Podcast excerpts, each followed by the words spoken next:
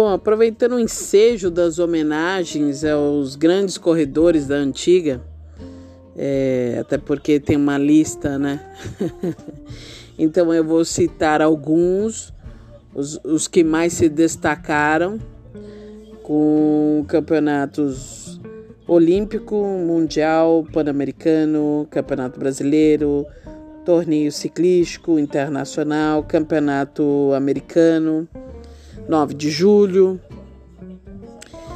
E com imenso prazer e saudosismo que falo do Ricardo Magnani, Dertônio Ferrer, Hermógenes Neto, Cláudio Rosa, Anésio Argenton, Luiz Carlos Flores, Miguel Duarte, Roberto Barbosa.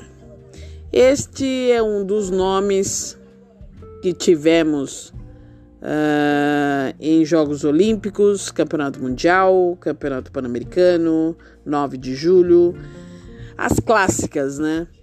E é sempre bom relembrar essa safra que veio de lá de trás, trazendo até a atualidade coisas que eles viveram, vivenciaram, a trajetória do ciclismo do, da terra para o asfalto, do cromo de bidênio para o alumínio e o carbono, é, da alavanca ao STI EcoPower, a não usar o capacete, depois veio a transição do capacete de tirinha, do isopor e agora os capacetes modernos, do afirma-pé para o look.